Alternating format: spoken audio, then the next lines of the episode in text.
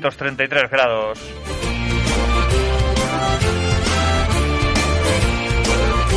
Bueno, un viernes más aquí en esta casita de tejado azul, en estos estudios de 233 grados, en estos estudios de Coleganés,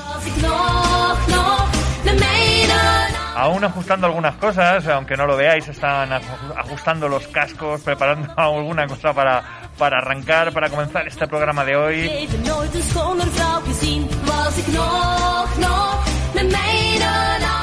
Hoy que vamos a recuperar eh, un hilo, una trama que dejamos suelta, igual que le pasó a Dolores Redondo. Eh, nosotros dejamos acabado nuestro programa especial del Guardián Invisible. Dejamos eh, todo lo que había en aquel momento que contar, de- desde luego lo dejamos dicho. Y también en aquel día pues plantamos la semilla y nos propusimos continuar con, con la trilogía del Bastán. Sin embargo, por una cosa por otra, Pues eh, lo que supongo que le pasó también a, Dolores Redondo, porque tardó muchísimo en publicar su segundo trabajo, luego el tercero apareció enseguida, pues, pues se fue dejando hasta el día de hoy en el que vamos, eh, pues si no me equivoco, un año después, justo mañana hará un año que se, eh, estrenó eh, El legado de los huesos, eh, la película. Pues vamos a aprovechar para hablar de esta película y del libro que inspiró, del libro en el que se basa la película. Er er wel. Antes de continuar, te recuerdo que nos puedes escuchar en la página de Coleganés. Esta semana ha habido algún que otro problema, eh, no está funcionando al 100%, Nooit mag ik je pero sigue estando disponibles los programas. También nos puedes escuchar en varias plataformas, en Evox, en Spotify, eh, como decimos, o como nos dice nuestro corrector cada vez que escribimos el guion, en Atunes. Y en varias redes más, Spreaker y alguna más que ahora mismo me estoy dejando.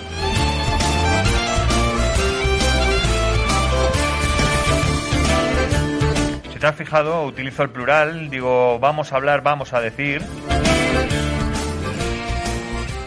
Bueno, pues eso es que aquí en el estudio, con toda la ventilación del mundo, con la protección en los micros, eh, con, con el desinfectante para las manos y para los para todos los aparatos, para los cascos, para los micros que tenemos aquí. Bueno, pues con todo preparado tenemos a más personas. El estudio no puedo decir que esté lleno, la verdad. Es que estamos pues en el 50% del aforo. No sé si será lo que indica el gobierno en estos momentos.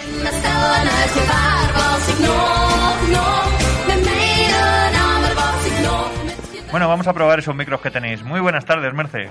Hola, buenas tardes. Un placer estar aquí otro viernes más.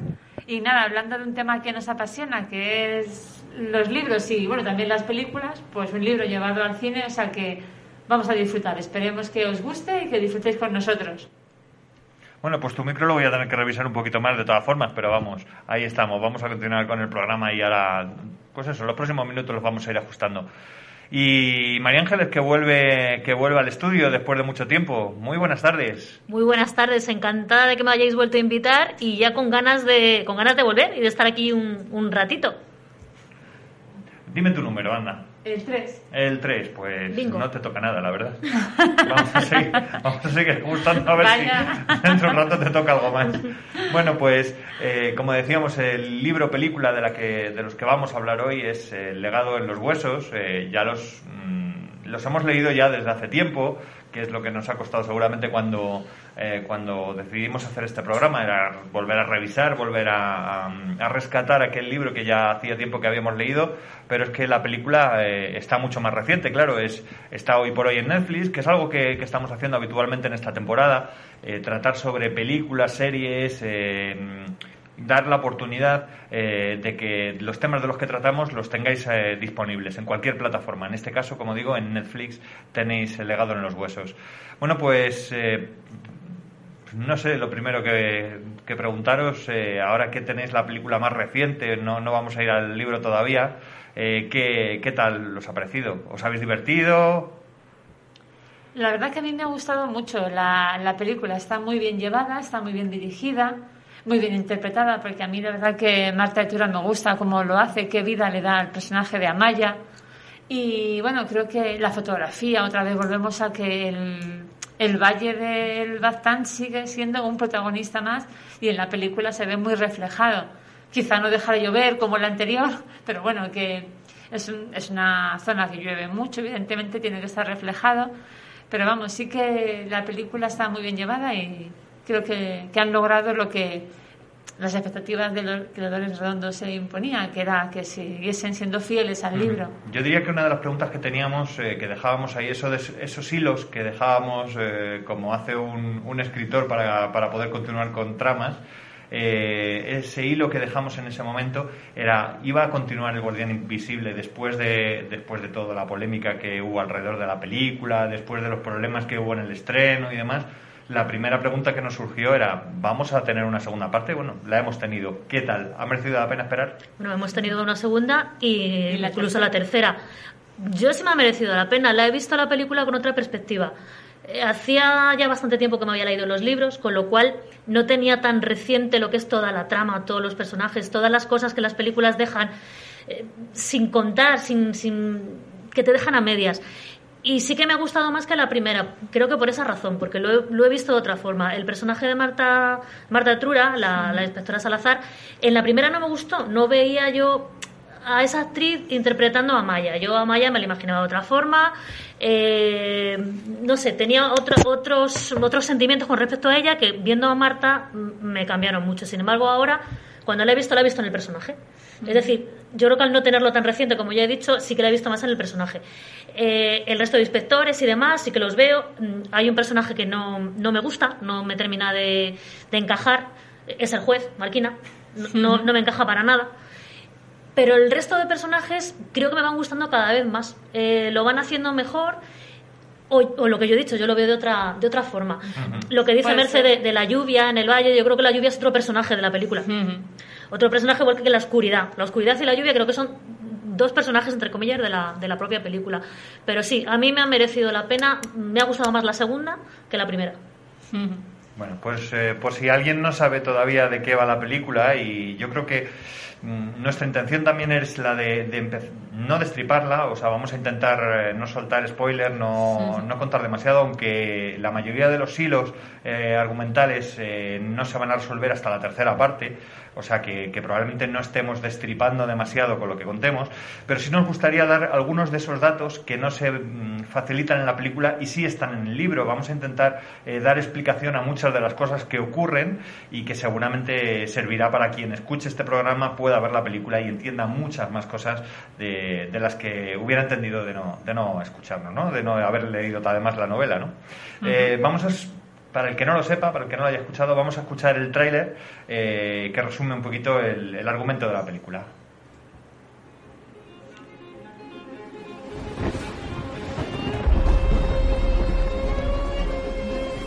Me gustaría Rosario si le parece bien que habláramos de su familia. Hija Flora me contó algo de Amaya hace tiempo que me hizo mucha ilusión. Va a ser una niña. Otra niña en la familia. ¿Se imagina? No veo el momento de conocerla. ¿Y qué va a hacer cuando la conozca? El doctor Sarasola ha pedido expresamente que usted se haga cargo de la investigación. El caso de su madre nos interesa desde hace tiempo debido a un matiz que lo diferencia de otros casos de trastorno mental. ¿Qué matiz? El mal. Soy policía. Estoy acostumbrada a lidiar con el mal. Le hablo de la verdadera esencia del mal. Amaya, tienes que tener mucho cuidado. He visto cómo se miraban, los he sentido cómplices. Su madre se mezcló con lo que no debía. ¿Qué sugiere? Si sigo hablando, me matarán. Quiero ver a Rosario ahora. ¿Dónde está? Necesito que emitan una orden de búsqueda y captura urgente. El hombre es libre para decidir, pero hay un límite. ¡Abrid la puerta! Una frontera. Un momento en el que solo algunos son capaces de dar un paso más. ¡Alto! ¡Policía! ¡Corre!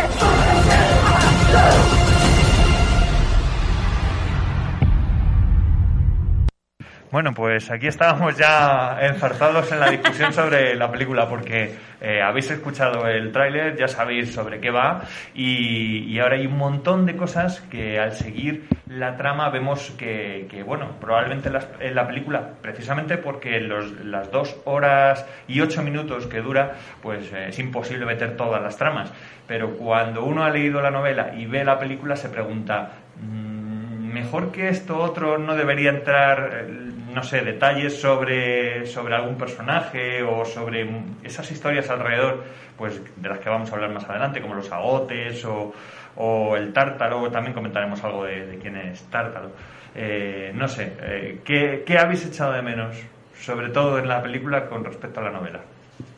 Pues un poco más la trama, la trama entre los policías, como la forma en la que ellos investigan, la forma en la que tienen de, de gestionar todo eso. En la película, claro, no pueden meter tanta, tanta documentación o tanto. Entonces, eso sí que se echa de menos, un poco el trabajo policial. Y, no sé, también. Bueno, no sé, sí, más o menos eso, uh -huh. lo que yo veo que falta. Yo en el trabajo policial sí que es cierto que no, no se tocan todos los las tramas incluso que hay entre ellos. La, el, el, la relación la, que hay. la rivalidad. Eso es la rivalidad incluso en la relación que tienen con, con la inspectora jefe con, uh -huh. con, Amaya.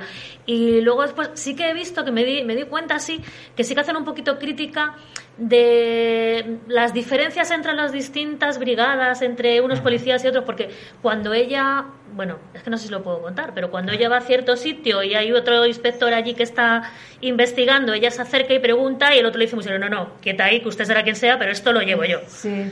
Y ella tiene como que pedir, por favor, eh, dar una explicación que les pueda que les pueda ayudar cuando y eso yo lo veo como un poco de crítica de que cada uno estamos en lo nuestro encastellados si tú no te metas en mi investigación tú no te metas en, en más esa pincelada me ha gustado porque uh -huh. sí que es verdad que eso existe sí. uh -huh.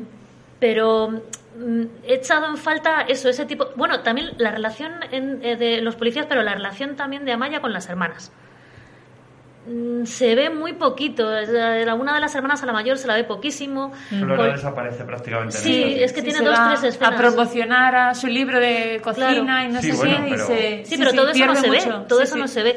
Y luego hay otra trama bueno, es que esa no la puedo contar, porque si cuento, si cuento esa, ya, me, ya, ya, sí, ya, estoy dando explicaciones de la, de la tercera parte. Y no, esa no la voy a contar, pero sí que es cierto que la relación entre las hermanas y luego la defensa que hacen unas hermanas de la madre y la otra no y demás uh -huh. eso no no se ve no se ve bien incluso la hermana pequeña la mediana la que se queda con el obrador y tal sí. tampoco se ve el tipo de relación que tienen y es buena porque la relación es mala con la hermana mayor uh -huh. pero con la con la mediana no tampoco se ve tampoco se ve se ve eso uh -huh. la con la tía en Gracie esta vez tampoco se le ve se ve cosas, pero tampoco esa relación tan fuerte como se ve en la, en la primera parte, creo sí, yo.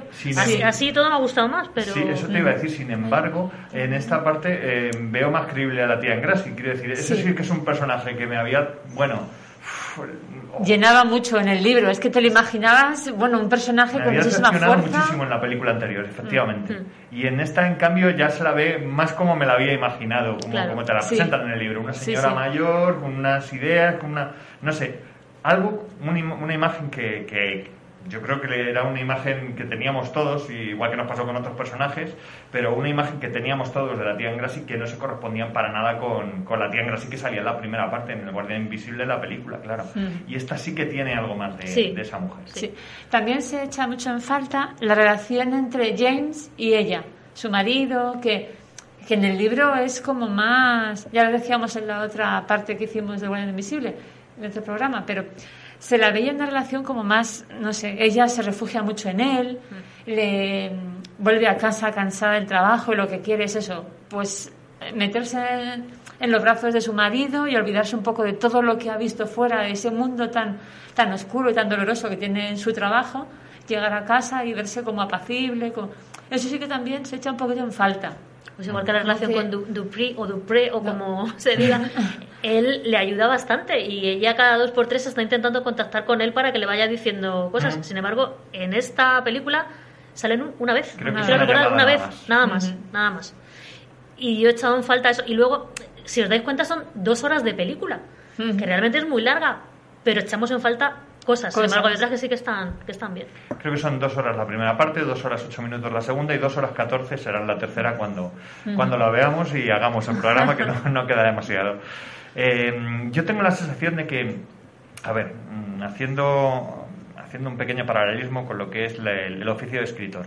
Si tú quieres contar la vida de alguien eh, y hacerlo en un cuento, en un relato corto, eh, pues queda mm, muy soso. Quiero decir, si tú empiezas contando esta persona nació tal día, hizo esto, hizo esto, de pequeño le llamaban no sé qué, de mayor tenía, se echó una novia con la que se casó no sé cuánto tiempo después y al final se murió tal fecha y tuvo tantos hijos, queda un- un- una historia en la que no has contado nada del otro mundo, no has profundizado en esa persona, y porque estás hablando de un relato corto, no tienes tiempo para hacerlo, y, y queda muy soso, quiero decir, queda un relato que no hay nada llamativo, no, no hay nada que, que te agarre y que te, que te haga seguir, ¿no? Y eso es un poquito, solo un poquito lo que le veo que le ocurre a la película. Quiero decir, que tienen que contar todo, eh, eso que decíamos de que es fiel, muy fiel al libro, claro, quiere tratar sobre todo lo que se trata en el libro, no dejarse nada fuera, pero claro, para eso tiene que hablar tan, tan, tan de soslayo sobre todo, que no terminas de entender a lo mejor algunas de las cosas que va haciendo, ¿no? Eh, quiero decir, tú lo has dicho, esa relación con Montes es muy peculiar durante Sí. la novela, es, es algo importante, es algo que te llama la atención. Y aquí es que Montes está con ella en todo momento. Sí, Montes mm, de repente parece que no está, como ha sido delegado de, las, de sus funciones por lo que pasó en la primera parte. Entonces, bueno, aquí en el, en el libro sí que intenta hablar con ella en varias ocasiones y le dice ya, no, no, Montes, tienes que ser por el lado, mm, por el lado de la ley, tienes que pedir una cita conmigo, hablar y tal. Y en la película no se muestra ese, esa, no sé, esa rivalidad que tienen entre ellos. Sí, porque el enfrentamiento el que, tenían antes, sí que es verdad. Sí, De llegan incluso a pelearse, en un- han salido de un bar, se, se dan de puñetazos los Claro, dos. y ahí no sé, pero sí que es verdad que si, si no has leído el libro, quizás no eches tanto en falta cosas como las echamos nosotros los que Claro. hemos leído el libro. Tú si ves la película, es la típica película que perfectamente puedes entender toda la trama, y, pero claro, si has leído el libro, lo entiendes, porque como no lo vas a entender, pero te faltan muchas cosas a las que das importancia. Bueno, pero eso pasa siempre que, que has leído un- Sí, que has sí, es leído verdad que... Es, además te lo imaginas tú de una forma y luego lo ves y dices, no, si esto no me cuadra. Claro. Sí, en, en este caso, en lo de Montes es algo más anecdótico porque es verdad que podría ser una, Sí. una, eh, una unidad en la que todos siguen a su jefa, en la que apenas hay disco que la dejan. Hay un momento en el que, eh, no acuerdo si- eh, cuál de los policías es, pregunta, ¿pero qué pasa aquí? Que aparece que no nos quieren decir nada, ¿no? Eh, lo deja caer para que veamos que algo ocurre, pero claro, eh, al final dices, ¿para qué me estás contando esto? O me cuentas mm, de verdad todo lo que ocurre detrás y, entras un poquito en esa historia, o no me cuentes nada. Todos van siguiéndola porque ya es muy buena muy lista y ya está. No, no, no sé, a mí eso me sobra. Sin embargo, igual que decíamos que la tía Grassi probablemente fue el, el personaje que se llevó más palos y a la que le dimos el premio a peor personaje de la primera película, yo creo que vamos a estar muy de acuerdo en que el premio a, a peor personaje en esta segunda ya se lo lleva el juez Martínez. El juez. Totalmente de acuerdo, totalmente. Ni me parece atractivo, ni me parece creíble. Mm, No sé, es- está continuamente porque se, se le ve que está detrás de ella, que está sí. enamorado de ella. Ella mantiene una barrera de frialdad aquí que siempre está, porque se está dando cuenta de que algo, que algo pasa. Pero si hubiese sido otro tipo de personaje, bueno, podrías pensar, pues sí, es verdad, es atractivo, ella está empezando a sentir. Pero es que tú ves al juez Marquina y dices, Tampoco llama tanto la atención No, como aparentemente en el libro cuentan, que tú te Claro, imaginas. a mí, otro. a mí en, el, en el libro me pareció un personaje, eh, bueno, súper especial, porque además lo que tú piensas de él luego te hace mm, concebir unas ideas que no, que no son las correctas, no vamos a decir qué es lo que pasa. Pero es un personaje del que te puedes llegar a enamorar, tal y como te lo describe. Pero yo no sé si ahora si es por el actor que no me gusta o por, no sé, no me parece creíble un, un juez con acento argentino, que, que me parece perfecto, pero no me, no me parece creíble la actitud de él ante ella, Claro. la actitud de estar omnipresente, cada vez que ella va a ver un, un levantamiento de cadáver y tal, él está allí. Eh, no suele ser así en la realidad. Mm, No sé, no, no me gusta, no me parece un personaje logrado. Sí, en la película se hace como pesado. Pesado, abre pesado, la puerta sí. del coche, no sé qué, dices tú, pero ¿qué pinta un Sí. juez que te abre la puerta del coche? A, a una inspectora de policía, ¿no? Y, y no, no la y la con el abrigo, ay, no, no, no te mojes. No, y no, no, la espero, no la espero, no la espero en mi despacho. Dígale a mi secretaria, lo primero que los jueces no tienen secretarias como tal. Eh, dígale, mi secretaria me dice que no, es que le espera el magistrado en el restaurante tal porque no ha podido esperarle en su despacho. Vamos a ver, que estás hablando con un policía, no estás, bueno, estás intent- es- él está intentando ligar, pero a mí es el típico tío que yo diría, oye, mire, que ni me voy a sentar a comer con usted ni nada, que vengo a lo que vengo y se acabó porque no, no me resulta, no me resulta nada atractivo. Es que, es que yo creo que, que es un, un gran- uno de los grandes errores, porque mi sensación es que cuando lees el libro, a mí me ocurrió, me ocurrió que decía, joder, si es que es un tío seductor, deja a tu marido que últimamente está muy tonto y Sí. vete con este hombre que es, que es un hombre, que es que, no sé.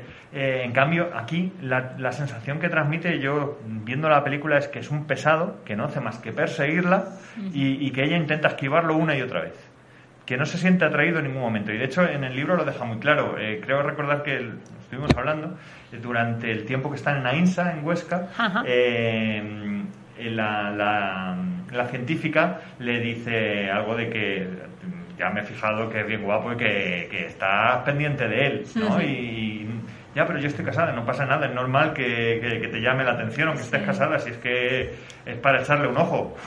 Es que no sé cómo lo dices, se merece Sí, un par de revolcones dice- o algo así. sí. Sí, dice, aunque estés ciego, puedes ver o, y, y que te vean. O sea que, bueno, pues para decirle, bueno, que tú estás en el mercado, que tú eres una persona que, te- que se puede enamorar de ti y que tú puedes a la vez fijarte en otra persona que no sea tu marido, que Claro. no pasa nada. Que estás Que la sufriendo, estás sufriendo tentación- la relación que tú tienes con tu marido porque no te está satisfaciendo en, en nada, pues aquí tienes este señor que a lo mejor te puede dar una alegría. Sí, eso. Y que la tentación, eh, la, la doctora Tachenko le dice, la tentación simplemente, a ver, pues si no ocurre nada, no no pasa, no es algo que digas tú, "Jo, he ten- me he tentado la suerte, o sea, me ha tentado y he dicho que no. Si de- la- cuando se supera la tentación es eso, porque verdaderamente te han echado los trastos y tú dices, no, no, yo tengo a mi marido, yo soy muy fiel, yo soy muy tal. No sé.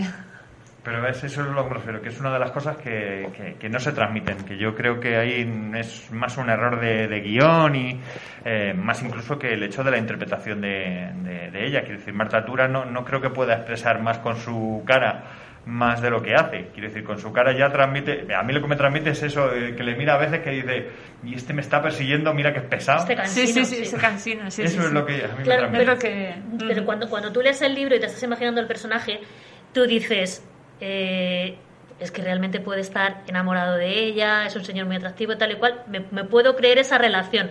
Pero sin embargo en la película no, porque sabiendo lo que pasa después, dices, este es un interesado que está detrás de ella buscando otras cosas. Sin embargo, el- la relación en el libro es una relación de enamoramiento. Que a lo Sí, mejor sí, él buscaba sí. otra cosa y se termina enamorando de ella y ella de él, pero no es creíble en la película. En la película no han sabido transmitirlo así, ¿no? No, no, no, es eso, el, el típico pesado cansino que dice, Sí, sí. mira, vale, Déjame en paz, déjame. me, dejas abrir la puerta del coche, que no.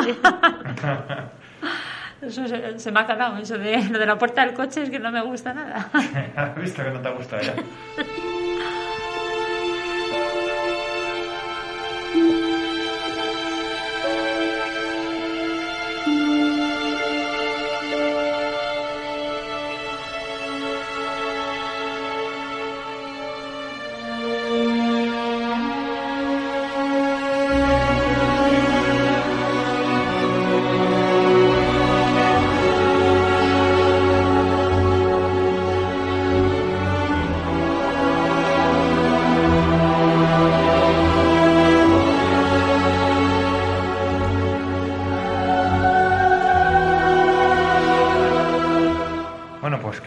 Un poquito de música de Fernando Velázquez, que es el responsable de la banda sonora de la película, eh, que está bastante bien, eh, que la verdad es que acompaña, acompaña en todo momento y que en este caso es el tema llamado como, como el pueblo, como, vamos, Elizondo, un personaje más, que era lo que os iba a preguntar. Eh, ¿Mejor o peor que en la primera? Porque en la primera sí que hay bastante, yo creo que bastante más recreación de lo que es el pueblo. En esta, en esta no tanto. En esta, de hecho, cuando sale el pueblo es cuando, sobre todo, yo creo más en la inundación y ahí mm, queda un poco flojo algún efecto. Pero bueno, eh, por, lo, por lo general es creíble, está bastante bien. Y, y Elizondo un poco menos protagonista, ¿no? En esta segunda parte. Yo creo que más es el bosque, esta, eh, cuando van a la cueva, cuando yo creo que el bosque en esta ocasión es lo que más... Y el valle en sí, todas las... Desde la mitología vasca, la, toda la, la brujería, todo lo que, lo que hace que el bosque sea, el bosque de esa zona sea un, un personaje más, un, el valle en sí. Bueno, se supone que Elizondo ya lo conocemos, ¿no? De la, Sí. de la película anterior. Creo que no tienen que, que enseñárnoslo tanto porque ya nos lo han enseñado. Ya sabemos eh, dónde se desarrolla un poco la trama en la primera parte, que es más el pueblo. Pero luego eh, en esta segunda parte es más el bosque, la cueva. Entonces, Elizondo nos lo, nos lo enseña, pero cuando va a casa de la tía y en la inundación, en situaciones puntuales, pero porque pero tú no sientes que no estás en el pueblo, porque ya, ya lo conoces, ya es un, un sitio más que tú vas de un sitio Sí, a otro y no hace falta que te que- tanto. Claro, eso creo, eso creo yo. Y ahora la, las cosas están pasando más en el bosque y en la cueva. Ya está. ¿Qué es lo que te enseña ahora principalmente? El bosque y la cueva. Hay un personaje que, que aquí ya tiene más importancia que su madre, eh, porque aquí yo, yo recuerdo en el primero que hasta cierto punto no sabes que su madre está viva. Quiero decir, eh, hablan continuamente de- en pasado de su madre, de su madre, y de repente cuando te enteras, ahí va, si está viva la mujer, vamos, te llevas un sorpresón, yo me lo llevé. Y ahora ya que sabes que está viva y sabes que es una bruja, y uso, y uso la palabra bruja sabiéndolo, sabiendo por qué, eh, es, un, es un personaje importante, quiero decir, es, eh, no sé, no voy a decir de, del, del nivel de, de Drácula o de... pero vamos, es un personaje que auténticamente eh, me recuerda, por decir alguien, a Aníbal Lecter. Quiero decir, hay un momento en la película en el que está encerrado, eh, encerrada en este caso, eh, o cuando hace un- alguna entrevista, pero sobre todo en ese momento que está encerrada y nota que al otro lado del espejo hay una persona, está su hija, y está mirando, se su- estás comprobando que en realidad lo que ella ve es el espejo, pero sabe que detrás está ella y la sigue con la, ¿Tú crees? con la mirada. ¿Tú, cre- tú- crees, tengo. que, ¿tú crees que no sabe que ella está detrás? Ah, sí, sí, Sí, sí, sé, sí, sí. sé que lo sabe, pero Sí, sé lo que, sabe, que, lo sabe. que el director te demuestra que en realidad eh, siga viendo un espejo, o sea, que, que se supone que está viendo un espejo, pero ella sabe que está detrás. Ella lo siente, siente que está ahí su, su presa o su no sé cómo decirlo. Sí, sí, es que- que hay alguien que le ha dicho que iba a ir. Si os, si os lo pensáis, hay alguien que le ha dicho que, que, su hija iba a estar allí. Entonces ella estaba esperando ese momento. De hecho, si os dais cuenta en esa escena, sin desvelar nada más, es ella está cantando la misma canción de cuna que cantaba la tía Sí, a, a Ibai. Ibai, el niño de el niño de, de Amaya, que es otro personaje muy Sí, importante porque claro, porque es lo que se supone que no iba a ser. Y está eso, cantando la- misma canción de cuna, como atrayendo, atrayéndola, mira mi madre qué calmadita está, cómo me está cantando esto, y de repente cómo le cambia la mirada. Sí, sí, es impresionante. Es un- impresionante esa escena. Me parece una, un una escena buenísima, buenísima. Sí, la verdad. Sí, sí. Yo- bueno, hemos dicho desde el principio, por más pegas que le estemos poniendo y, y porque, y por más eh, deficientemente que salga eh, al comparar novela y película, pero eso es inevitable, pero al final tiene escenas como estas que son las que te hacen encogerte el corazón sí, sí, y, sí. y pasar miedo, porque es miedo lo que pasas en ese momento, y, y por los que estamos hablando de esta película. Eh, y luego hay, hemos dicho ahí, pero es que en todas las escenas en las que ella aparece eh, te, te encoge. Quiere Sí. decir, cuando la entrevista y dice, no, no, es que, ¿y, y qué harás cuando encuentres a tu, a tu nieta, cuando nazca tu nieta? Matarla, matarla. Me comeré esa zorrita. Sí, jope, es durísimo. La verdad es que la actriz en ese momento lo hace genial, está muy bien, muy bien interpretada. No sé, no sé cómo se llama la actriz, pero vamos. Hay una escena hasta en la que no está ella, pero que es referida a ella, una de las escenas en el, en el hospital cuando agrede al, al celador o al enfermero, no sé Sí. quién es. Y ella no está, pero su presencia está, sigue ahí y da, da miedo, sin que Da ella, miedo. sin que esté el personaje. Sí, Sí, solo entrar en- ahí en, en la habitación en la que ella estaba. Sí, y- sí. Eso está muy, muy logrado. Bueno, y el personaje que, que inter- no, iba a decir que, inter- que interpretar, da igual. El personaje de Ibai, que ya hemos dicho que es muy importante. Sí, Claro. Lo primero porque ella nunca esperaba que iba a tener un niño.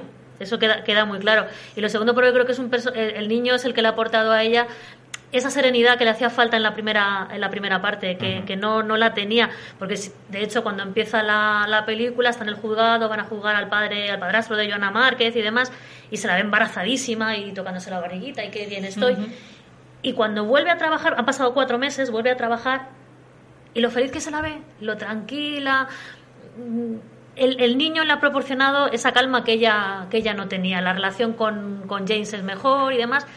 Y todo eso de repente se rompe. Pero le ha traído algo muy bueno el, el tener, el tener el niño.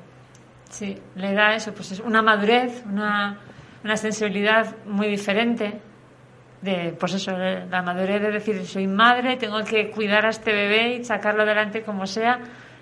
Sí, sí. Y la pasión que tiene por darle el pecho, que no quiere darle el biberón, que quiere que, que por favor James espere para que llegue a la siguiente se frustra toma. mucho cuando ve que no, que no puede o incluso cuando ve que el niño ya no, no quiere. Hay una escena en el espejo donde ella está dolorida porque el niño no, no toma el pecho y con qué sufrimiento se toman las pastillas que se tiene que tomar para dejarle de dar el pecho. Incluso James se lo dice de buena manera.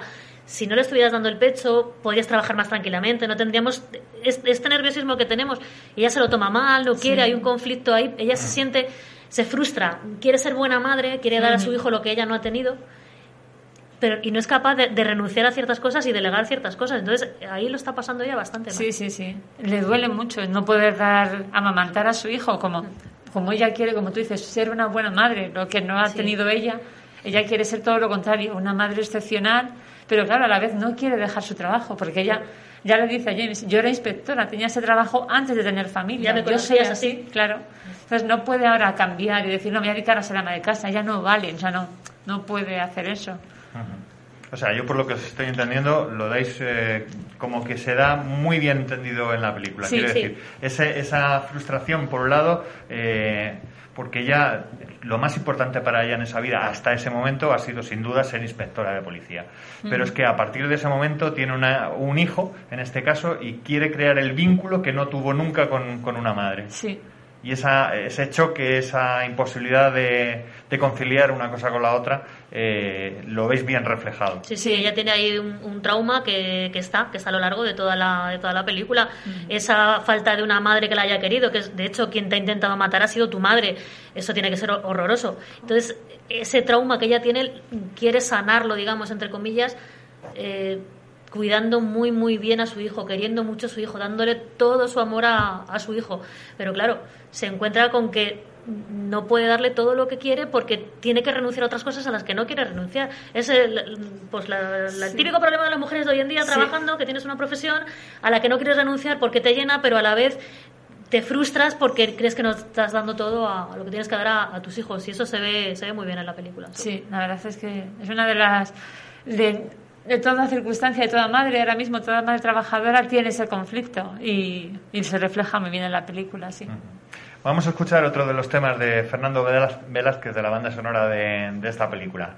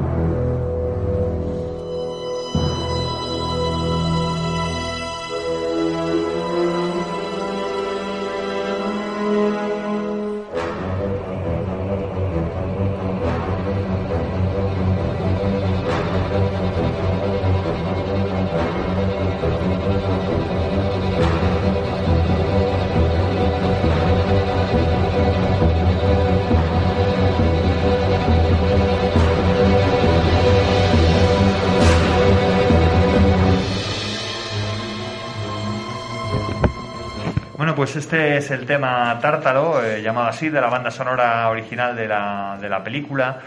Y, y bueno, pues para tener un tema propio, eh, ¿quién es Tártalo? Es que, que es impos- esto es importante en la trama, claro. Pues bueno, es la cuando digo quién es Tártalo, me refiero a la mitología. A la sí, ¿no? mitología, la mitología, nada. Nosotros no desvelamos nada. En la mitología vasca, Tártalo eh, representa un cíclope antropomorfo gigantesco con costumbres antrop- antropófagas y comportamiento terrorífico. Vivía en las montañas, según algunas fuentes, en un monte próximo a las localidades navarras de Cizur Mayor y Aristrain. Era en un monte conocido por, el Monte del Perdón, porque había una ermita que era estaba dedicada a la Virgen del Perdón, y en otro monte, en el Monte Sadar. Su tamaño es descomunal, al igual que lo es su fuerza y su entretenimiento favorito era tirar piedras de un monte a otro a jugar al fútbol, dicen algunas leyendas. También dicen que, mm, que es perverso, de instintos salvajes, muy agresivo, se alimenta de ovejas, niños e incluso adultos de vez en cuando. Tártalo era poseedor de un anillo mágico que le servía para controlar a sus presas, ya que al grito de non hago, ¿dónde estás? Por parte de Tártalo, el anillo siempre respondía Emen Nago, Emen Nago, aquí estoy, aquí estoy, lo que delataba a, a la presa. Que tiene relación al final con cómo murió, por lo que, por lo que dice la. Sí, en la el leyenda. libro, sí, en el libro cuenta que, mm, bueno, pues una de las veces Tártalo, como se alimentaba de, de pastores, de adultos, eh, secuestra a dos hermanos. A uno de ellos se lo come y al otro está muy delgado y le dice, a ti te dejaré para mm, que engordes un poquito y que me alimentes más. Entonces el chico es muy listo, eh, como tiene solo un ojo, le clava, le hace algo en el ojo, entonces se queda sin ver. Y el chico escapa y el tártalo va detrás. Como el anillo le dice, lo tenía puesto en el dedo, en el dedo anular, creo que es en el lin- Y entonces dice, bueno, pues yo tengo que escaparme de aquí, decía el chico, se corta el dedo, lo tira a un pozo y claro, al preguntar el tártalo, ¿dónde estás? ¿Dónde estás? Como está dentro del pozo, el tártalo fue a parar al pozo y así se salva el muchacho. Así acaban con el tártalo. Sí. Si os dais cuenta, es parecido a Hansel y Gretel. Cuando están en la casita con la bruja, el uno está muy delgado, el otro. Sí, sí. Pues eh, el tártalo es pues, un personaje, un cíclope malvado, eh, todopoderoso, eh, descomunal, y de alguna forma es el, eh, la referencia, eh, el, personaje que toma, que toma alguien que está detrás de, todo el misterio, de todos los crímenes, de todos los muertos que aparecen en esta segunda parte. Eh, de momento no vamos a desvelar mucho más del tártalo, lo único que vamos a saber es eh, que se están produciendo estos crímenes, que, que hay alguien detrás que, que utiliza este nombre y es un nombre que va a aparecer continuamente. Y además en crímenes, hemos dicho, no, no solo en crímenes, en suicidios, eh, en cualquier sitio aparece Tártalo y, siempre en, en- muertes, ya digo, suicidios, crímenes, pero todo relacionado o todo alrededor de, Amaya Salazar. Quiero decir que eso te deja, yo creo que es parte de lo que hace que, te atrape. Esta- este, este misterio, eh, personas tan diferentes entre sí, todas con, con la relación de Tártalo, y no, no entiendes eh, qué es lo que ocurre. Yo creo que esto es lo que hace desde el principio que te atrape el, el- el argumento tanto de la novela como de, como de la película. Quiero decir que Tártalo de alguna forma ya antes de saber quién es o qué es lo que ocurre alrededor es algo que de verdad te, te llama la atención y te, te atrapa. Sí, porque además son crímenes que aparentemente no tienen conexión. En, en, en Burgos, en Logroño se suicidan un- unos presos y dices tú, pero ¿cómo va a tener relación? Y al final ella investigando, investigando, logra tener hacer una relación de todos esos crímenes y en todos aparece la palabra tártalo o incluso notas para ella, para la inspectora Salazar, que tú dices, bueno, para la poliestrella la llaman y... Claro, pero date cuenta lo que has contado tú de Tártalo. Tártalo iba llamando a sus víctimas. las, víctimas las víctimas decían aquí, aquí, aquí, estoy. Ahora las notas que se ven van dirigidas a la inspectora Salazar y la van llamando a ella. Tártalo la va llamando, la, la está dirigiendo hacia un sitio en concreto. Son llamadas de atención del, del, del ejecutor de todos estos planes a, digamos, cuál va- quiere ser que sea su víctima final. Y la, la va llamando continuamente. Es verdad. Fa- Fabuloso paralelismo. Eh, vamos con, yo creo que en el siguiente dato eh, interesante en el que no se profundiza demasiado en la película y que, y que, sin embargo en el libro a mí me llamó muchísimo la atención y eran los agotes. Eh, después he tenido curiosidad, he estado investigando sobre ello, me ha gustado leer sobre los agotes y sin embargo, eh, bueno, a ver, es lógico, no estoy recriminando nada, pasa muy por encima Claro, en la ¿no? película. Eh, sí puedo estar menos de acuerdo con, con, pues con el hecho de que detengan a un chico y que luego pues prácticamente le digan, le digan, bueno, así eres buen muchacho. Si total, yo sabemos que tú no estás detrás de los crímenes. Anda, venga, vete a tu casa. Hala. Esto es que sí me deja un poco frío. Dices, ¿y exactamente qué han averiguado, qué han investigado, qué sabes para, para, para tener tan claro que este no, no está detrás de nada, no te puede dar ninguna pista más?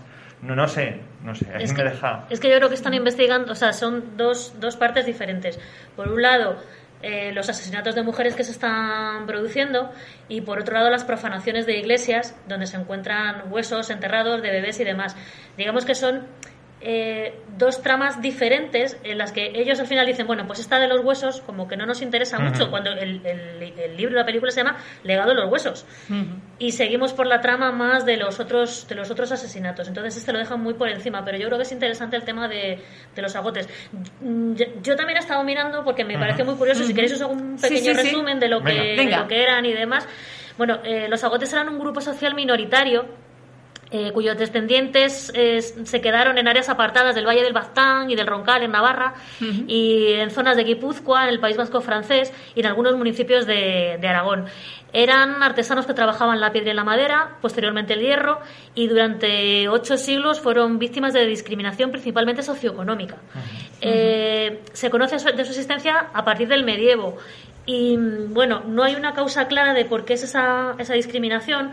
Algunos autores eh, atribuyen el nombre de, de agotes a, un origen godo y quizás mm, están relacionados con desertores de ejércitos godos que se asentaron en los, en los valles de, de Navarra, País Vasco y demás, y que fueron mal recibidos por la población autóctona, por eso, porque venían, eran, eran invasores y además desertores. Otros creen que son descendientes de criminales que venían de, de Francia y que se ocultaron en, en lazaretos, y de ahí la creencia de que contagiaban la lepra, por lo que siempre les, les apartaban. Eh, otros historiadores más recientes han hecho, han formulado otras hipótesis. Dicen que eran artesanos que pertenecían a, a gremios medievales que cayeron en desgracia en la época de que se estaba construyendo el camino de, de Santiago. No sabe por qué cayeron en desgracia y se les apartó de, con- de lo que es esa construcción. El, el- el caso es que fueron durante muchos siglos eso, discriminados y además se decía que mantenían prácticas religiosas paganas y por eso eran, eran segregados y tratados como una raza inferior y como, como herejes. Se les impedía contraer matrimonio con, con el resto de la, de la población, lo cual les forzaba una endogamia eh, a casarse entre ellos, a tener hijos entre ellos, con lo cual eh, nacían personas con malformaciones y con rasgos muy distintivos. De hecho, eh, decían que, mm, que uno de los rasgos distintivos de los agotes es que les faltaba el lóbulo de la oreja. Empezaron a decir algo, algo así. Eh, les obligaban a vivir fuera de las poblaciones. Eh, en, muchos estaban obli- en muchos sitios estaban obligados a tocar una campanilla cuando iban caminando por las calles para que el resto de la gente, los no agotes, se pudiesen apartar a tiempo. En las iglesias eh, tenían un lugar concreto, que de hecho en el libro se ve cuando Sí. salen las fotos y demás, que dicen que han roto la pila bautismal. De hecho, ellos no podían utilizar la misma pila bautismal que el resto de la, de la gente. Tenían una zona en la iglesia en la que no podían entrar. Eh, la- las limosnas que ellos entregaban se recogían en, en cestos aparte y se ponían se ponían aparte de los demás.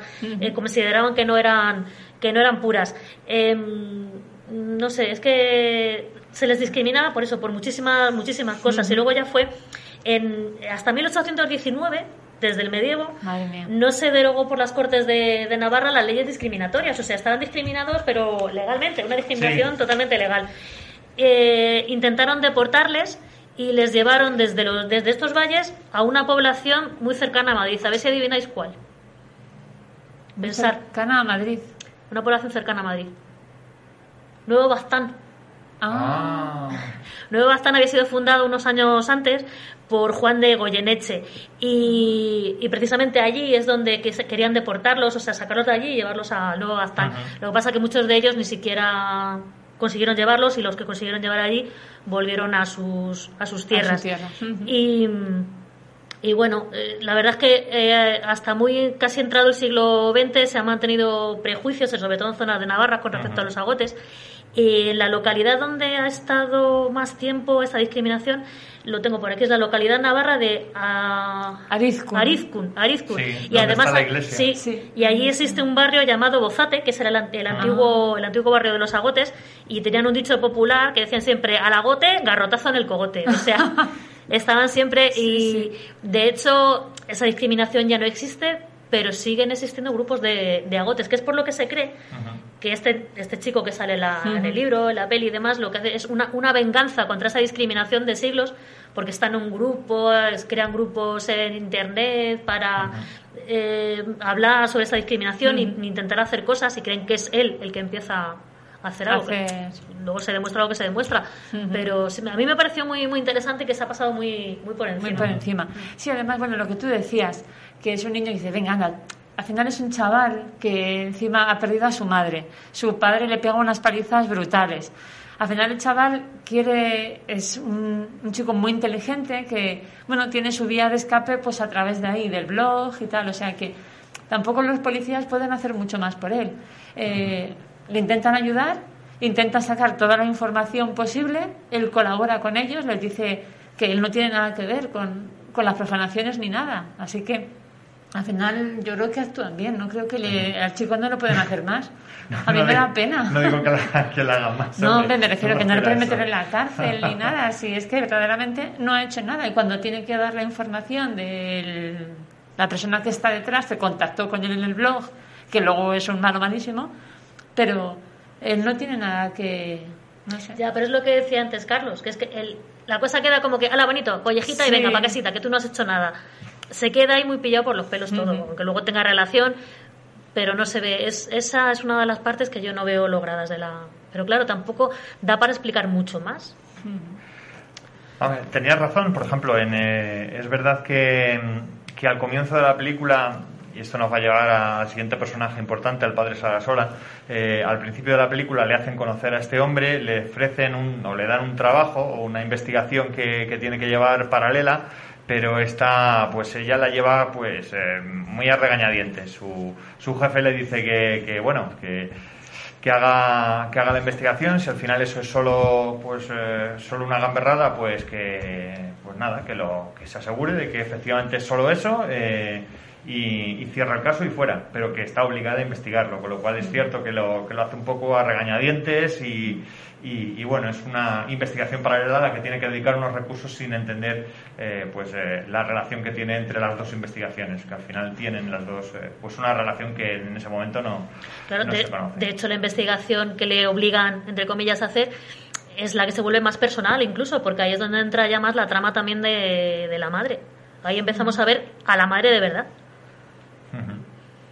de los agotes eh, es verdad que, la- es una venganza contra la iglesia en parte aunque la iglesia yo mira he estado, encon- eh, he estado encontré por ahí información eh, la iglesia ya en, eh, en, en 1515 hubo un eh, una bula pontificia para que no se les discriminara eh, después de eso hubo órdenes de las Cortes de Navarra en distintos siglos, hasta 1873. Hubo, eh, bueno, hubo varias órdenes de- del gobierno de Navarra eh, para que no se discriminara y, y, bueno, pues era algo tan arraigado que, que ni las bulas pontificias ni las órdenes eh, se con- consiguieron el objetivo, ¿no?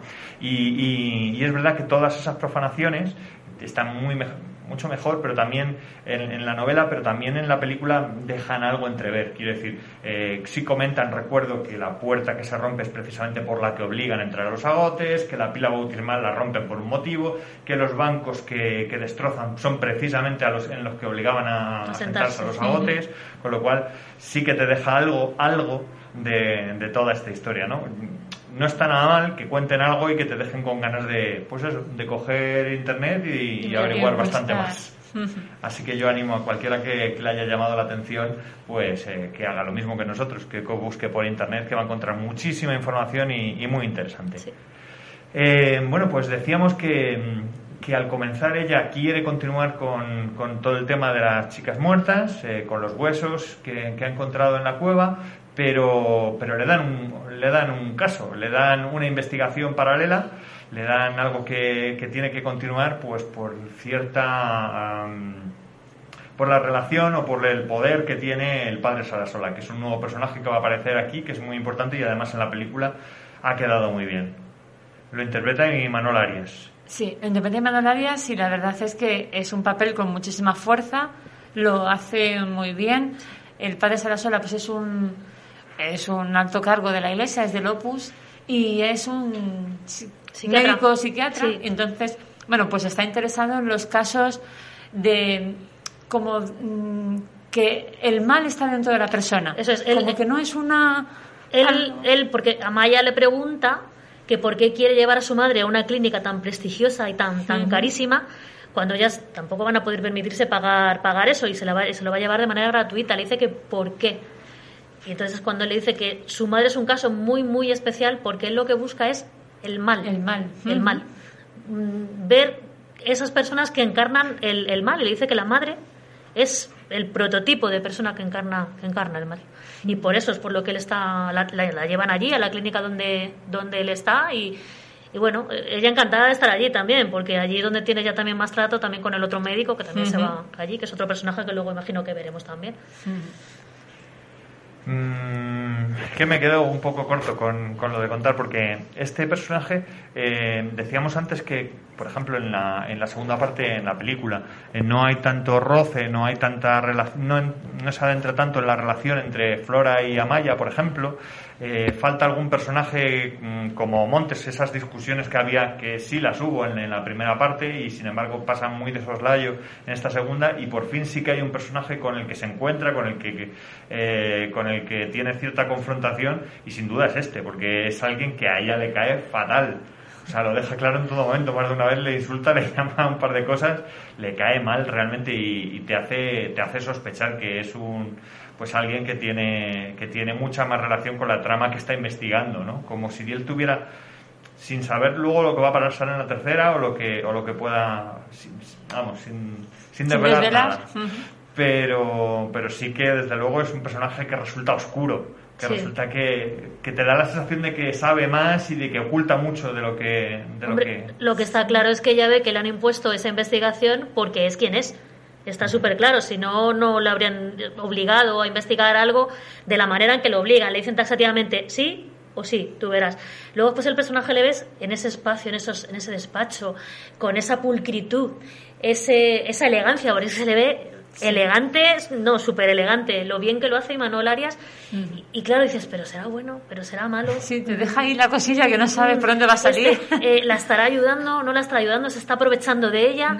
¿Qué está haciendo? Ella mm, unas veces se deja llevar, otras veces ya se le infla las narices y le pone, le pone verde.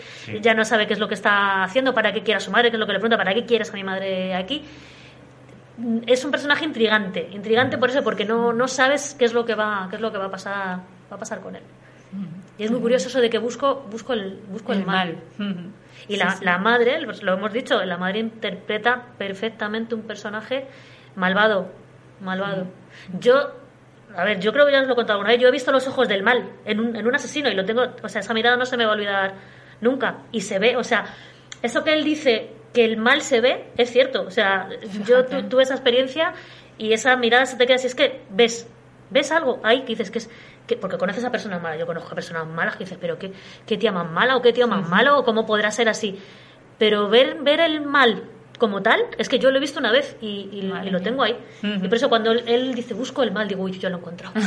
sí, sí, es verdad, sí sí, sí, Y este era en un, en un asesino, ya no voy a dar más datos, pero eh, juzgado, condenado, no sé si sigue en prisión o no sigue, debería estar muchísimo tiempo. Pero sí que fue curiosísimo mirar los ojos de esa persona. Fíjate. Sí. Y cómo transmitía el mal, sí, cómo lo llevaba. Sí, sí, o sea, es que se le veía. Dentro. Sí, sí, sí, sí. Qué curioso. Pues he dejado. No, no. sí, sí. Vamos a escuchar un poquito de música de esa banda sonora de Fernando, de Fernando Velázquez que, forma parte de la película y que me parece eh, otro de esos puntos tan interesantes.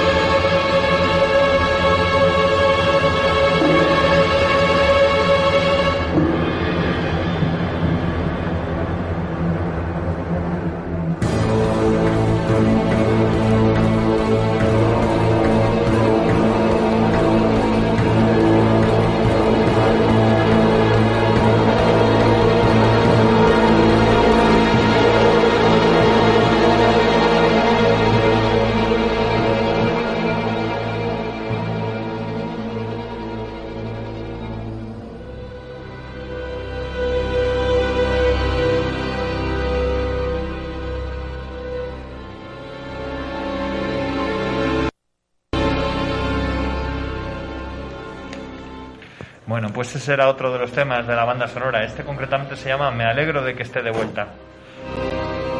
Aunque es igual de siniestro que los demás, yo digo, este va a sonar un poquito más, eh, más relajado, más, pues eso, ella vuelve de, del, del, embarazo, o sea, de- del parto, después del parto se incorpora y digo, este va a sonar más relajado, pero la verdad es que es cierto que lo que le espera al volver, después de incorporarse a su trabajo, pues no es para tener una música mucho más alegre. La banda sonora acompaña, le da, le da gran parte de ese misterio, de ese miedo que llegas a sentir en, algunas partes de la película y, yo diría que, en gran parte viene gracias a- al trabajo de, de Fernando Velázquez. Por eso quería que, que sonara en varias ocasiones durante el programa de hoy.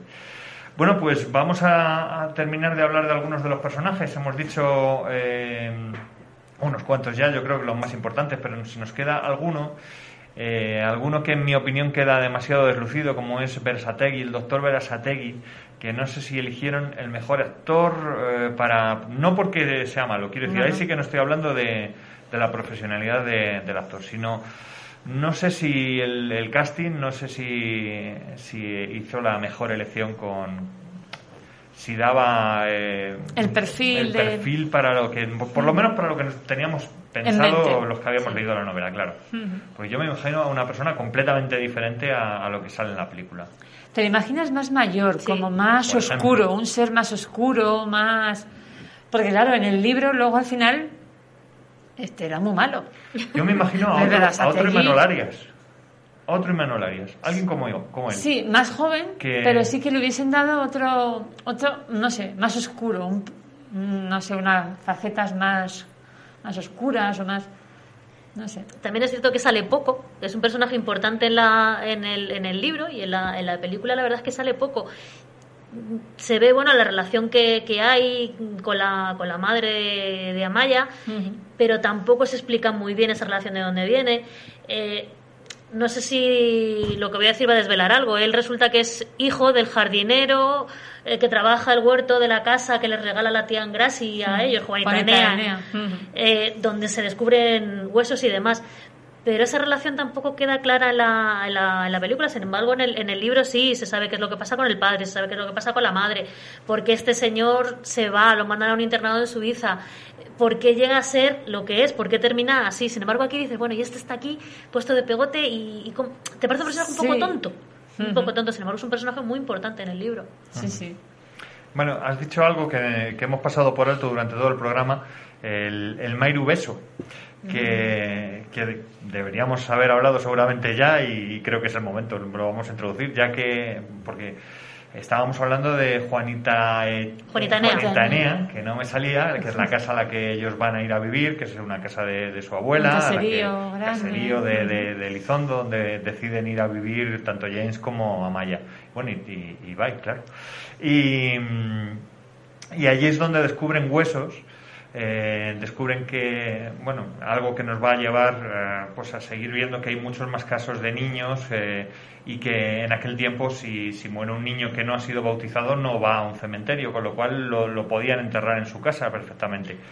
Lo, en- lo enterraban justamente donde caía el agua que cae desde el tejado cuando llueve, justamente ahí donde daba. En es- Ahí era la zona donde, donde les enterraban, concretamente. En los alrededores de la casa, en, la, en la- en el vierteaguas de la. Sí, donde acaba justo el tejado. Justo ahí, pero justo que- donde cae el agua, ahí es donde les enterraban. Vale, pues si no ha quedado claro eso, Mairubeso es precisamente eso, un niño eh, nacido aún no bautizado. ¿Vale? Eso es un Mairubeso. Eh, pues eh, tiene importancia porque, porque, claro, en algunos casos aparecerá en la iglesia, por ejemplo, el brazo de un Mairubeso en el altar de la iglesia de San Juan Bautista de, de Arizkun, en la que se, se ha profanado. ¿no? Ahí vemos, empieza a verse la relación entre un caso, entre esas profanaciones y demás, en el tema de huesos y, los asesinatos. Quiero decir, empiezas a ver ciertas relaciones de unas cosas con otras, empiezas a, a sumar y empiezas a ver eh, bueno, pues un caso más grande, algo que, que realmente te va cada vez atrapando, atrapando más. No sé cómo, no sé cómo lo veis, en qué momento os, os atrapó la historia, no ya la novela, porque yo creo que atrapa muy pronto. Eh, bueno, ah, yo he visto muchas críticas que igual les pasaba que al principio en la novela tampoco se, se vieron, se vieron enganchados. No sé cuándo os engancháis a la, a la historia, ya sea en la novela o en la película. Yo la novela me engancho en la primera, entonces mm, es como que leo las tres así del tirón, sin nada, así en, en un mes me leí las tres. Entonces, claro, porque me, me llamó mucho la atención, cogí mucho cariño a los personajes y quería saber lo que pasaba. También quizá en esta de... Bueno, a mí me gustan mucho los bebés, siento... Bueno, soy, me encantan. Entonces, claro, pues me da mucha pena el tema todo esto de los bebés. Me parece un personaje que no hemos hablado de él, Fina, la enfermera Mm. malvada, otro ser que dices tu madre mía, por Dios, cómo Otro- se... Otra que tiene la mirada. Uf, ¿cómo puede ser alguien Sí. tan malo, por favor? Eh, ellos lo veían normal, porque al final eh, dice, ah, eres de esas. ¿Qué? Y dices tú, pero ¿cómo de esas? Por Dios. No vamos a decir qué, pero es un personaje que es la enfermera de- del doctor que asiste a la madre de, de Amaya, a, a Rosario. Entonces, claro, el doctor, bueno, no puedo desvelar nada más, ¿no? Que, No lo sé, no lo sé por dónde vas. Bueno, pues- Tú desvela, yo creo que, que ahí no estamos Bueno, contando... El doctor yo creo que no lo sabe. No, El doctor no lo sabe. El doctor piensa que su, creo que su recordar además que lo es- dice. Mi hermano era un mojigato o algo Sí, así. un mojigato como tú que era de esos. Entonces, bueno, pues la hermana es la mala malísima que, que se encarga de hacer ahí lo que quiere. De, ma- de- de matar a los niños, va- podemos decirlo así, que los padres no se atreven a matar, a las madres eh, concretamente, con los cuales después lo que hacen es una ofrenda. ¿Vale? Eso yo creo que lo podemos contar. Sí, vamos a ir adelantando. Vale, Que vale. es, eh, la, la muerte de, de los, de los niños, en este caso de niñas, porque De niñas, las- sí. son, son niñas, eh, los niños no valen para, la, para las ofrendas, son precisamente para, para eso, porque cuando empieza la película vemos como una mujer está dando a luz y según ven que es una niña, se la quitan, se la llevan, aparecen tres señores que no sabemos quiénes son, a los que le dan el saco con, con la niña Con la ya niña fallecida.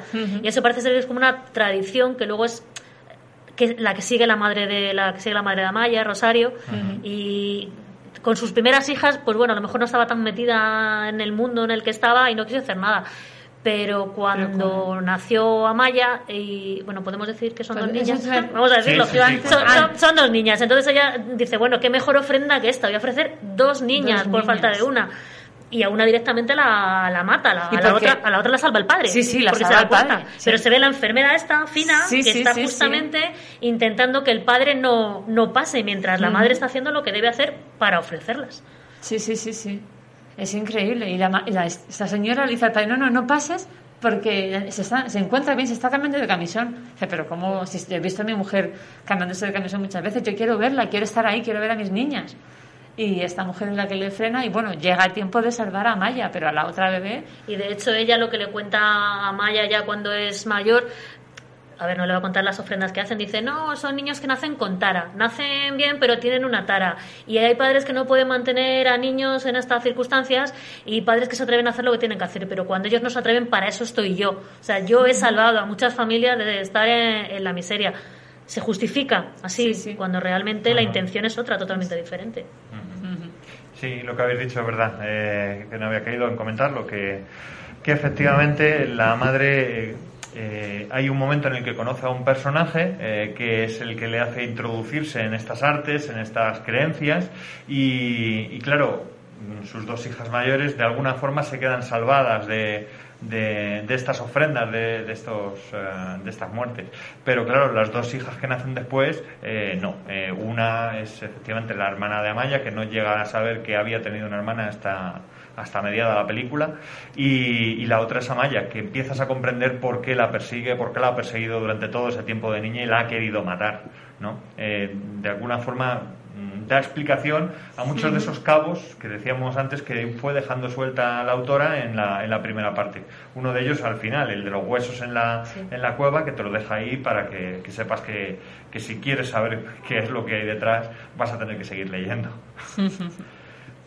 Vamos con otro de esos personajes. eh, decíamos antes de, de ver a Sategui, Jonah. Jonah es el ayudante, ese, ese subinspector que está continuamente con ella, que, que deberíamos saber probable- probablemente algo más de, de Jonah para poder ver la película y entender más cosas. Quiero decir, el- en el libro salen muchas más cosas sobre Sí. él, es un personaje más importante y sin embargo en la película está con ella, está ahí, pero quizá no interviene activamente tanto como, como No, nos es- gustaría. Es un personaje muy sensible, eh, siempre está ahí apoyando a Maya. La, yo creo que la admira, ese coraje que tiene a Maya, esa, eh, ella ha estudiado, se ha preparado con el FBI. Él le hubiese encantado también hacer ese tipo de cosas, haberse preparado igual de bien. Pero bueno, mm, tiene una sensibilidad muy especial y está ahí apoyándola en todo momento. Eh, en el libro se dice que, que es gay, cosa que en la película yo no, lo- no, no me acuerdo. Después, después, en la, Ah. en la siguiente. Ah, vale, digo, En yo en esta no me acuerdo, en el Sí. libro sí ya se ve claramente que, vamos, que no importa, pero que la película sí que no sé qué deja ver. Ah, Yo me, me refería a la sensibilidad que tiene, a la que está en todo momento pendiente de ella y sabe, conduzco yo, conduces tú, incluso en un momento cuando salen de ver a su madre, ella se destroza, cae en el volante la cabeza porque dice, madre mía, y él la acaricia, o sea, como apoyándola sin ser pesado, como decíamos del juez Marquina, que era un cansino. Este no, este chico está ahí solo. De hecho, él, él también está bastante bien preparado. En la, en la serie no se, o sea, la película no se ve, pero en el libro sí, él es antropólogo Sí. y arqueólogo. Ujú. Entonces eh, sí que ayuda, eh, pues bueno, en, en cosas que van descubriendo. Con su, no está a lo mejor tan preparado como pueda estar Amaya en eh, los temas criminalísticos y demás, pero sí que tiene conocimientos que ayudan en las, en las investigaciones. Y ahí sí que se ve la relación que tienen ellos dos, que digamos que son los más preparados, y la diferencia que hay con los otros policías, que son policías, pero no tienen esa preparación, esos estudios que tienen, que tienen ellos, y la relación no es, no es la misma. No es la misma. De hecho, eh, los otros policías se ponen en la, la típica, la máquina del café a decir chorraditas y tal y cual. Él nunca quiere estar ahí. Él es un- Claro. una persona muy sensible que ese tipo de cosas le, le hieren. Tampoco saben ellos su condición real cuál es, que la vemos, la vemos después. Eh, entonces intenta siempre apartarse de ellos y acercarse a otra persona sensible como él, porque Amaya es dura, pero es muy sensible. Muy sensible. Y entonces la relación de ellos es, es muy buena y tampoco se, se aprecia tanto en la, en la película. Ella se apoya muchísimo en él para, para todo. Para todo. Y esos estudios, lo que tú estás diciendo, da explicación a por qué él es el que eh, enseguida cae en el tema de los agotes y plantea esa, esa hipótesis de por qué se ha, se ha profanado la iglesia. Sí, sí. Efectivamente. Eh, sobre los procedimientos policiales y judiciales, yo iba a preguntar, eh, ¿son fidedignos? A mí me ocurre, por ejemplo, eh, decíamos antes, no recuerdo ya si en antena fuera de ella, eh, se veía muy bien eh, esa, eh, creo que fue fuera de antena, durante, cuando desaparece la madre de Amaya, eh, hay un policía que no es de su departamento, eh, en el que, que está siguiendo ese, ese, bueno, ese crimen no porque está vivo, pero vamos, esa agresión que se ha producido. Entonces ella va allí y no puede tocar nada, el otro se lo deja muy claro, no toques nada, que ese caso es mío. Y, y se deja muy claro que cada uno eh, tiene que llevar un según qué tipo de Ujú. según qué tipo de, de delito estén investigando. Yo una de las últimas series que he estado viendo, la de Desaparecidos, por ejemplo, eh, se deja muy claro. Continuamente, de, continuamente están, por ejemplo, investigando una desaparición y si descubren que es un secuestro ya tiene que intervenir otro departamento. Si, de- si descubren que, que puede haber drogas, alguien de, de- de antivicio tiene que estar allí necesariamente. Entonces, no sé, que hay eh, que se nota, se deja ver continuamente en la serie eh, el tema de los departamentos. Ahí está muy bien explicado y se, se entiende muy bien. Aquí, bueno, es un- solamente una pincelada, Una pincelada, sí. pero como, como con casi todo en la película. Pero vamos, eh, Y de hecho, yo creo que ahora ya no se da tanto, pero antes cuando se, queda, se crearon lo- las policías autonómicas, los Mossos, la, la Policía Foral Navarra y demás, eh, había siempre mucho enfrentamiento con lo que era la Guardia Civil o la Policía Nacional en cuanto a las competencias de cada uno. En principio casi eran, yo creo, como policías de casi policías locales a un ámbito un poco más grande y demás, pero luego pues ya han ido asumiendo competencias pues, en investigaciones de pues, otro tipo de, de crímenes y de delitos y, y demás. Pero esa rivalidad siempre estaba. A lo mejor es lo que han querido demostrar en esa pincelada que hubo ahí, que ella era una, ella es de la Policía Foral Navarra y el otro a lo mejor era Policía Nacional o, y no, esto es mío y eso es tuyo y tú no puedes intervenir aquí porque él, él ni siquiera sabía que la que había hecho eso era la madre de, de Amaya, que le podía haber dicho no, tú no puedes intervenir porque es tu madre, entonces tú estás implicada personalmente en esto, tú no puedes, no, no, no, dice, esto es mío, está en mi parcela y usted investigue lo que tenga que investigar, pero aquí no, esto, esto es mío. Yo creo que eso sí que sigue, sí que sigue existiendo, pero sin esa rivalidad tal que así. Que Cada uno sabe lo que le corresponde a cada uno, si este tipo de delitos los, los investiga este grupo, este otro tipo de delitos los investiga el otro grupo, y existe, pero yo creo que ya sin esa rivalidad. creo yo. En cuanto a los procedimientos judiciales, que ahí sí que os puedo ya... que me toca más, más Sí, de además con el tema de Marquina tan... Pues eso, yo no conozco ningún juez que se vaya con el policía a investigar a no sé dónde, ni que le invite a comer para hablar de, del- que puede haberlos, yo no digo que no, a lo mejor a unas altas esferas puede que lo haya, pero un juez como se supone que es Marquina, que es un juez de un, de un, de un pueblo un poquito grande, no sé, le ponen como un juez estrella que no, que no, que no es. No lo es. Un despacho enorme. Yo no he visto despachos así de jueces en, en ningún sitio. Él es Eh, juez, es en Pamplona el juez, no él. Mm, No lo sé, porque tampoco parece que esté en Pamplona, porque luego siempre está en Elizondo y luego siempre está. Es un juez omnipresente, está en todas partes. No, es verdad. Y, y los jueces tienen su partido judicial en el que pueden, en el que ejercen su justicia, pero si esto pasa, yo, si pasa aquí una cosa en Leganés, no puede venir el juez de Getafe.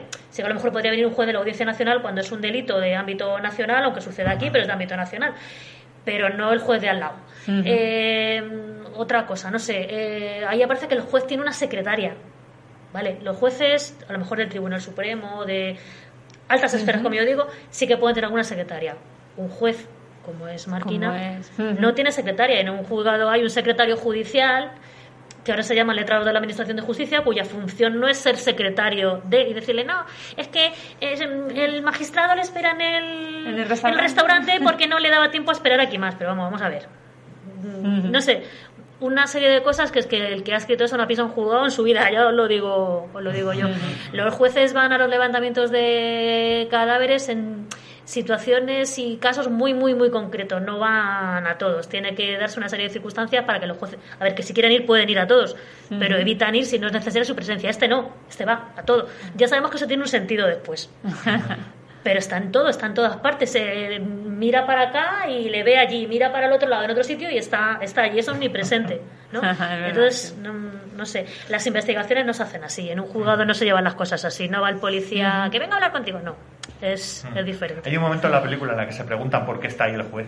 Claro. Sí, hay un momento y dice, ¿y qué hace aquí el juez Vamos. pues tendrá que venir para hacer estas cosas. Cuando, Yo- van, cuando van a INSA. Yo digo, pero este señor que pinta aquí, ellos mismos lo dicen, ¿qué pinta aquí? No, yo es, además, de hecho, eh, es una, van, digamos, en un ámbito más bien privado, no es un, no está relacionado con la policía ni nada, no es un laboratorio, un laboratorio policial, van ellos como para pedir un, un favor, como que, no sé si es Jonah o ella quien conoce a la doctora y le piden el favor y, y van. Habían coincidido en otro caso de, otro- de anterior, me parece que era Maya la que Pero ¿qué, conocía- qué pinta el juez allí? ¿Quién, Nada, quién sí. le ha, di- quién le ha dicho que ellos van a ir allí hacer esto? Porque ese señor está allí. Y luego después le dice, ah, vale, ya sabemos esto, ahora ya habrá que hacerlo en un laboratorio oficial. Vamos a ver. Si lo primero que usted no tiene que estar aquí, porque eso es una cosa nuestra para buscar tal y después ya le llevaremos a usted el atestado con El las pruebas, caso, con las cosas y claro. tal. Usted no tiene que estar mientras nosotros estamos practicando las pruebas. Claro, ellos quieren que ir allí para que se abra el caso de nuevo. Entonces quieren ir al juez con algo ya para que el juez abra el caso. Pero se planta allí porque él quiere. es que no, nadie lo ha invitado. No, pero yo lo que digo, pues eso es, es omnipresente, se entera de todo, sabe todo lo que va a pasar, aparece en todos los sitios, que odio el personaje, no me gusta. no me gusta, no. Bueno, vamos a, escuchar el tema, el tema principal, eh, la canción principal que salió de, esta película. Yo la verdad es que me enteré el otro día buscando información sobre, sobre la película, me enteré que, bueno, pues que tuvo un videoclip y que tuvo esta canción, así que vamos a darle un par de minutitos para escucharla a Maya, precisamente, con el mismo nombre que la protagonista, con la canción Luz y Sombra, de la banda sonora original de Legado en los Huesos. て」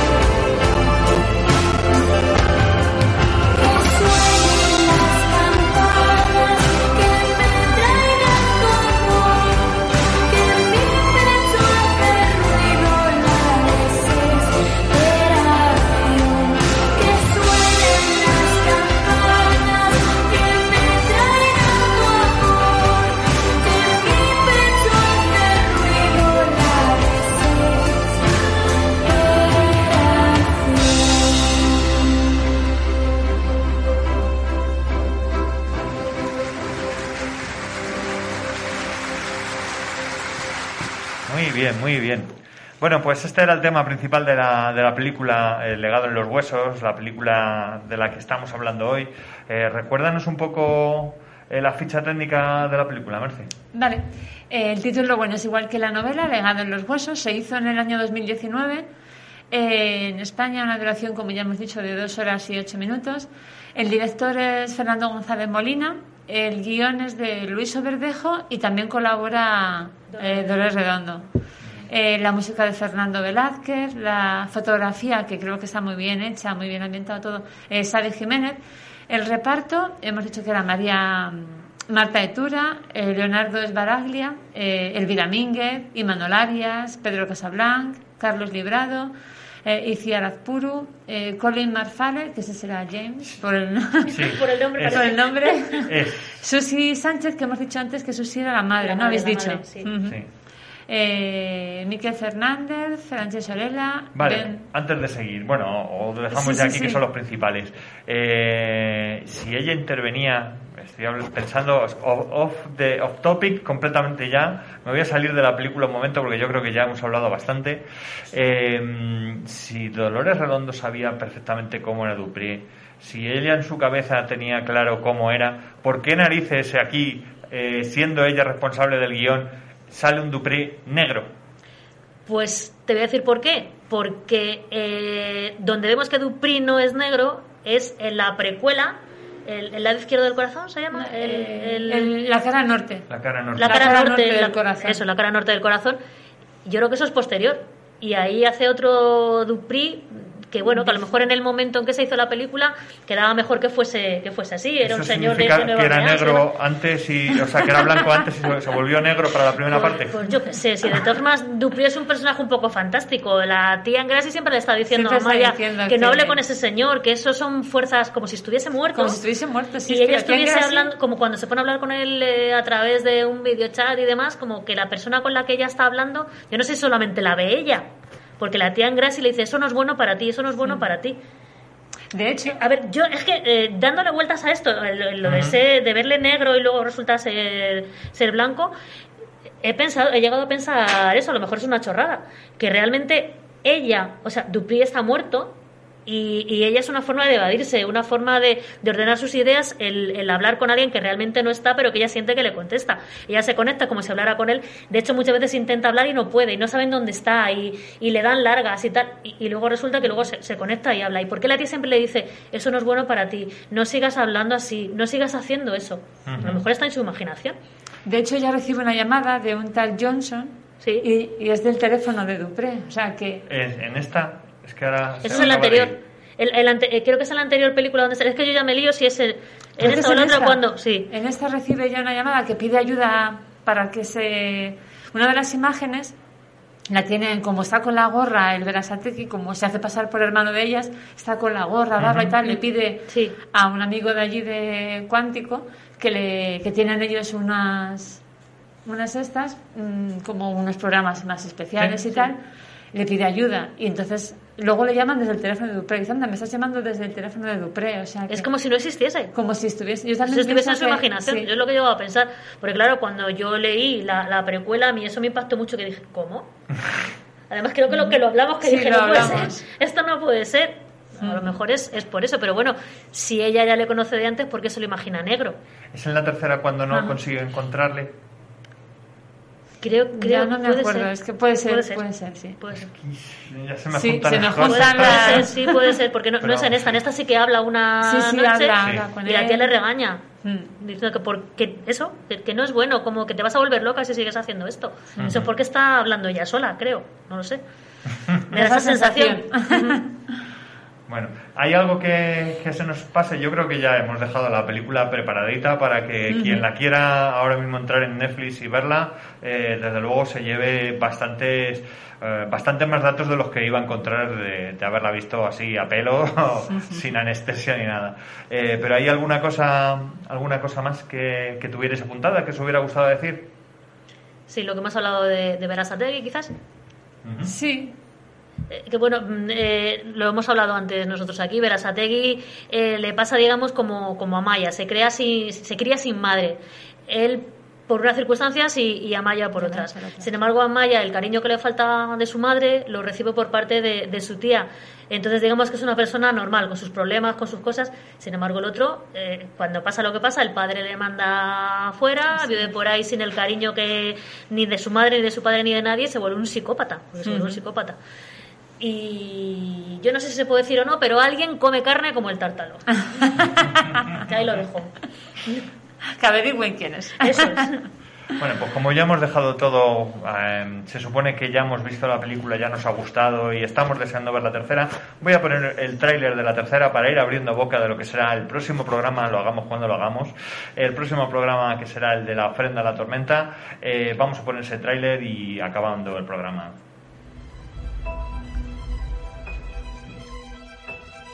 Me importas, Amaya. Lo saben.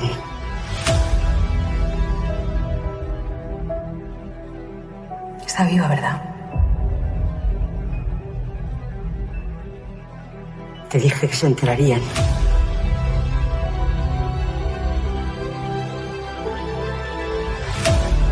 Nadie puede protegerte de ellos. Tiene que parar. Si tú eres quien dices ser, dará igual que los busques o no. Tarde o temprano, te encontrarán. ¿Quién es? Me importas, Amaya. Mis sentimientos hacia ti no han cambiado. Ni van a cambiar. Lo importante no es creer. Lo que importa es la fuerza que eso tiene. ¿Cómo lo superaste? ¡Abre la puerta! Perdonando, Amaya. Debería probarlo. Que Dios te ayude.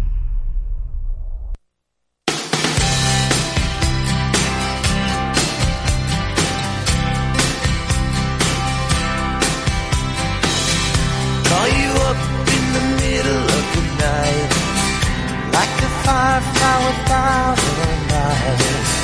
You were there like a. Bueno, pues hasta aquí el programa dedicado al legado en los huesos, a novela, novela publicada originalmente en 2013. He perdido el papel, lo tenía por aquí. La cantidad de ediciones que lleva, eh, creo que iban, no sé si, al menos por 10 cuando en, en algunas de las informaciones que yo encontré, pero estoy seguro que desde entonces y posteriormente, eh, habiendo, habiendo salido la película, se han hecho bastantes más.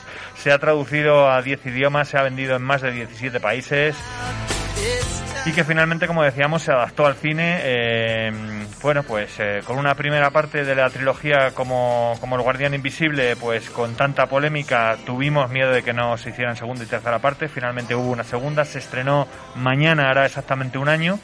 Y una tercera parte que estaba rodada a la vez, que estaba preparada para, para ser estrenada y que, bueno, pues por motivos, eh, pues yo creo que obvios, por esta situación en la que estamos, pues se decidió dejar directamente para, para Netflix. Eh, es donde podéis encontrar ahora mismo la trilogía. Eh, os recuerdo, El Guardián Invisible está ahí también, si queréis recordar cualquier dato. Eh, continuar con el legado de En los Huesos, con este, bueno, a mí me, me costó, bueno, me ha costado hasta casi ahora mismo. Eh, pa- preparando el programa ya por fin me aprendí que era el legado en los huesos. Yo, para mí era el legado de los huesos. Y me costó. Me costó, ¿eh? Bueno, pues este legado en los huesos, que es la segunda parte, y la ofrenda a la tormenta, que la tienes también en Netflix y que, y que será un próximo programa, probablemente para después de Navidades. Estábamos aquí hablándolo fuera de antena, probablemente para entonces tengamos ya preparado ese, ese cierre de la trilogía del Bastán. ¿Por qué es una trilogía? Porque no hay más, que quede claro, para que no haya dudas, no va a haber más que nosotros tenemos, eh, decían que las segundas partes nunca fueron buenas, las cuartas, las cuartas son horribles, si no que se lo pregunten a Indiana Jones, a Buzz Lightyear y a unos cuantos más. Como hayan... No creo que hagan la película de la precuela, como hemos dicho. No. Creo que no. No va a tener ya ningún sentido.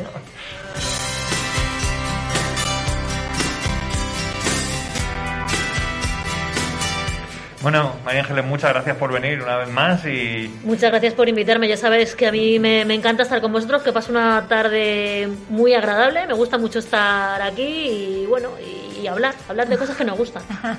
Bueno, como has visto, una tarde distinta con eh, tenemos eh, todo ventilado, todas las ventanas abiertas, la puerta del estudio abierta, eh, nosotros con mascarillas, los micrófonos con, bueno, con esto, esto que estarás oyendo ahora mismo, que son unos plásticos alrededor, eh, y bueno, con un montón El de, gel de hidroalcohólico. protocolos, sí, para seguridad, con lo cual de, de la forma más segura posible, pero vamos a continuar aquí en 233 grados. Arrecíos de frío que dicen en mi pueblo. Eso sí, eso sí, eso es lo que trae ahora hacer en esta época un programa con las ventanas Con la abiertas. Bueno, muchísimas gracias. Hasta, hasta la ofrenda en la tormenta. A la tormenta. Contad conmigo para ello. ¿Y qué tal, Merce?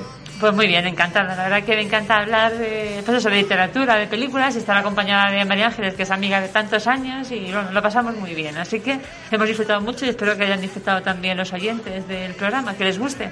Bueno, pues muchas gracias y nos vemos pronto con otro programa. Pues continuamos, como decíamos, con esta despedida. Recordar los sitios donde puedes escucharnos, en Eco Leganés, en la página web de, la emisora, en, en varias plataformas, Evox, Spotify, en Spreaker, en la red de, de radios comunitarias de Madrid también nos vas a encontrar ya, desde ya, vamos. Que muy prontito tenemos preparados un par de programas de, cruce de caminos, eh, que además nos hace mucha ilusión, yo creo que van a estar interesantísimos, eh, y, que, y que además, ¿qué más cosas? Tenemos muchas más, eh, que en muy poquito tiempo también tendremos esa, esa tercera parte, esa ofrenda a la tormenta, pero además algún que otro programa que teníamos, que teníamos pensado, que teníamos preparado y que, y que no podemos dejar pasar.